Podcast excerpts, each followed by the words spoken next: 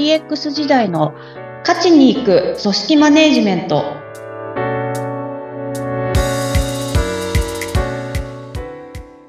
お疲れ様です。株式会社ダズリ代表取締役、筒井千明です。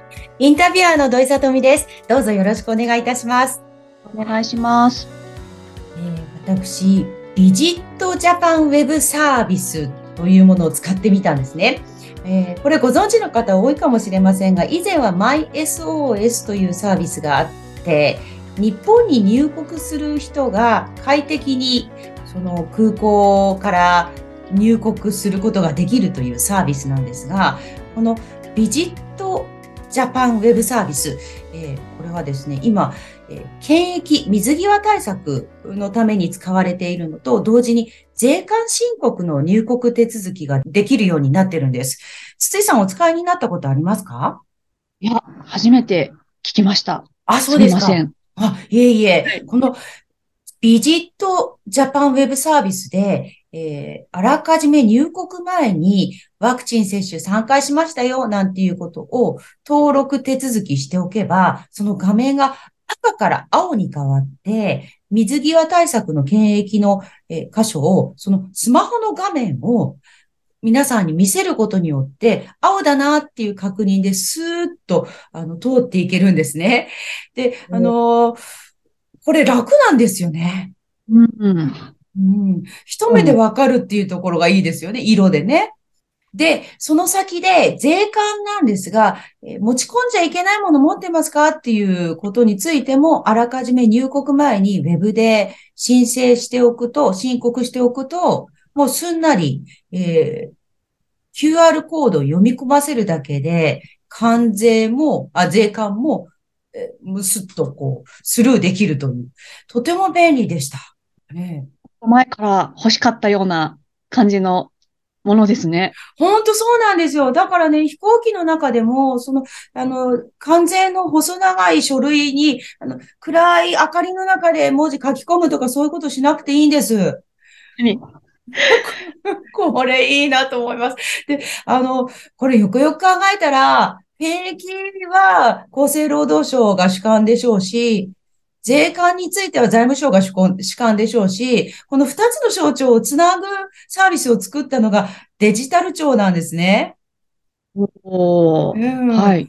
これ大変だったでしょうね、筒井さん。あまあ、想像するにですけど、おそらくだいぶ縦割りと言いますか、組織的な壁はあったと思うので、うん、そこに横串を刺すっていうことが、あの、まさにプロジェクトマネジメントというか、まあ、DX 推進に求められてくるものっていうところには、あの、なりますけど、うん。とはいえ、大変だったと思います。本当ですよね。あの、これ何が良かったってね、旅行者目線で本当に良かったなと思うんです。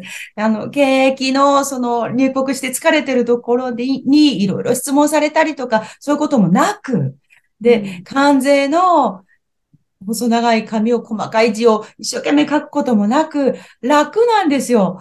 だだから、あの、入国する人の負担が減るっていうね、あの、使う人目線っていうところは本当いいですね。すごい大事なポイントですね。使う人目線っていうところが。うん、あの、結構、なんて言うんですか。例えば、デジタル化しました、システム化しましたっていうところで、逆にもともと面倒だった手間がかかっていた作業が、さらに手間がかかる、もしくは分かりづらいとかっていうのって、はい。転がってると思うんですけど。本当そうです。おっしゃる通りですよね。それの、あの、まさにポイントになっているところ、利用者目線、使う人目線、その人たちが使うことでどう快適な、あの、なんていうんですかね、あの、状態を作り出せるかっていうところを夢がいっているっていうのは、なんか、ちょっと、ずっと IT 業界に関わっている人間として、今の話すごく心に染みました。本当ですか？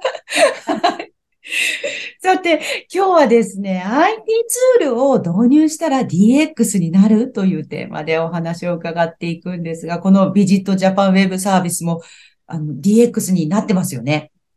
いや、なってますね。本当に。うん、もう、コロナの、なんでしょうね。コロナがあったからこそ、見直したっていうところなのかなっていう気もしますね。確かに、コロナ大変なこともありましたが、前に進めたものもありますね。ね、一概に、あの、そこばかりではないといいえど、まあそういった点もあるのかなっていうのを思いますね。そうですね。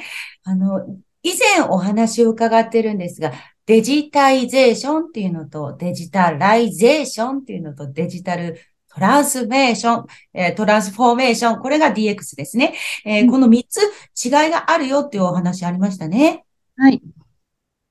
ですね。えっ、ー、と、改めてちょっとおさらいをすると、はい。えー、まあ、カタカナ多いんで、聞き慣れない方も多いと思いますが、あのデジタイゼーションが、えー、アナログデータのデジタル化、で、デジタライゼーションが、えー、ビジネスプロセスのデジタル化、で、デジタルトランスフォーメーションは、まあ、その先にある新しい価値の価値の創出っていう形で、あの、一般的には定義をされているっていうものになりますと。で、これ DX だなっていうふうに私も最近感じたことがあったのが、あの、恥ずかしながら私最近になってようやく名刺管理ツールを導入しまして。あ あ、そうですか、そうですか。あどうですか、名刺管理ツールご存知ない方もいらっしゃると思うので、どどういうものでしたっけ、はい、あの本当に普通に名刺をもらって、で、それをこう、探して管理できますよっていう、入り口はそこなんですね。ええ。なので、あの、名刺の管理がとてもあの、楽になりますよっていうふうに歌っていることが多いんじゃないかなと思っていて、まあ、私もそう思ってましたっていうところなんですけど、ええ、あの、まあ、最初に私やったのが、まあ、とりあえず、こう、名刺を読みますと。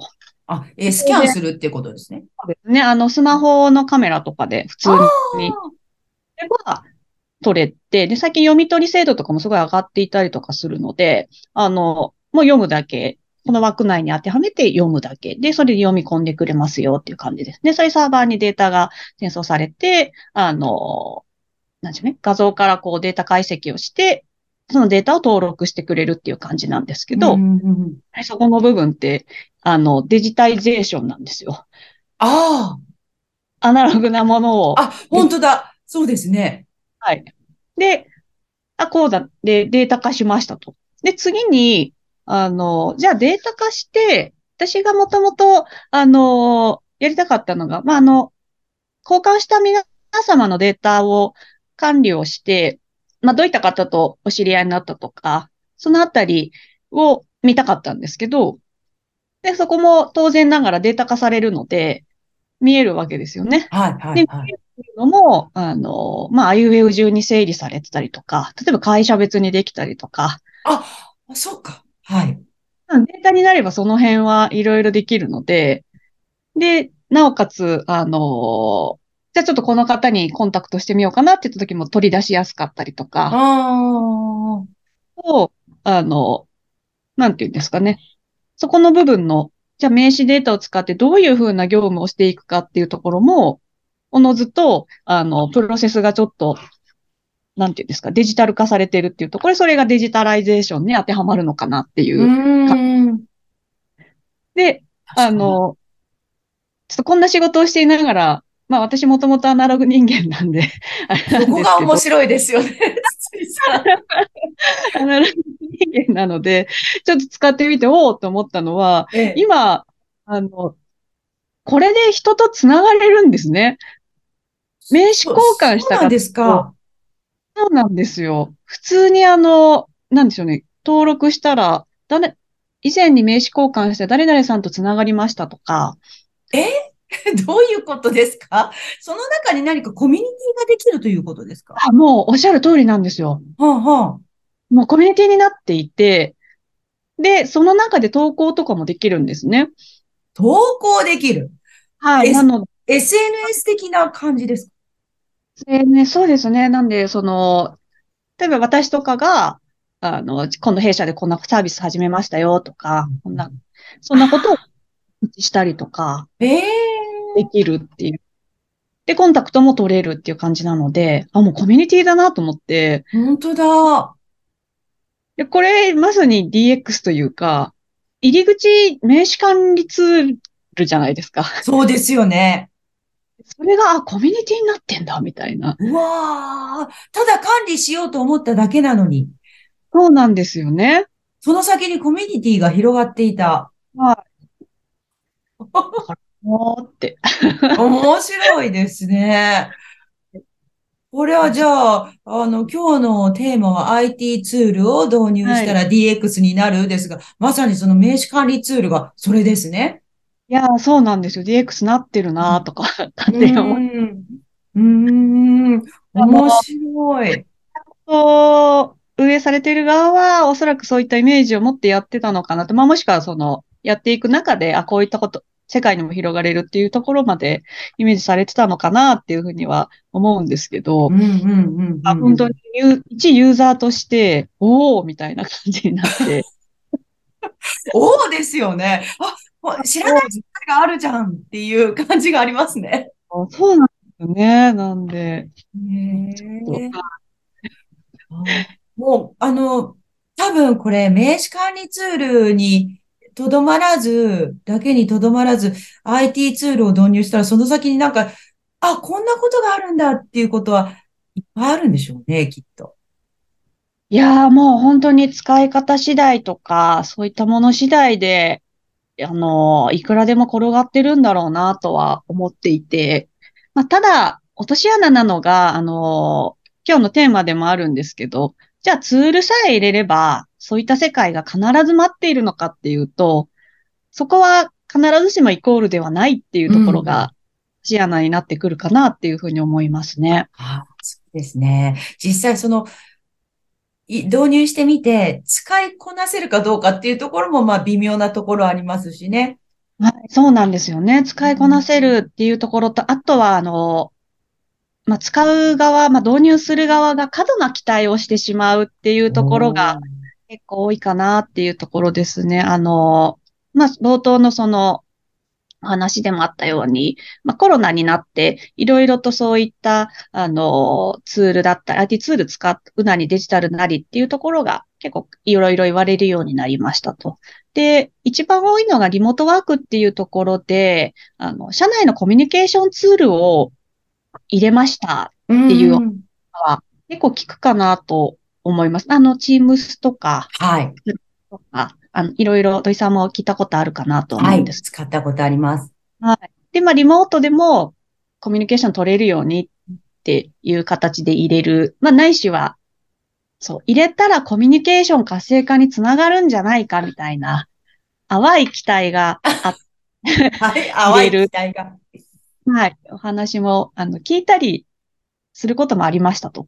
はい。でも、それって、あの本当にそうなのっていうところをやっぱり思っていて、まあ、入れてみたけど、全然コミュニケーションどころか、誰も何も登録、投稿しないんだよとか、何にもないんだよねっていう話は、あのそこそこ多く転がってはいるんですけど、ああ、わかる気がします。はい。よくよく考えてみると、それがその会社のこう、実態なんですよね。ちょっとああっていう。あ、ええそもそもなにコミュニケーションが多くない、もしくは必要としないような現場であれば、まあそれがそのまま反映されているっていうことになるのかなっていうふうに思いますと。うんなので、じゃあ、ツールを導入することで、これまでコミュニケーションそこまで起こってなかったけど、いきなり行動してみようみたいな状態になるかっていうと、それはそういうわけではないので、あ別の話で、なんですね。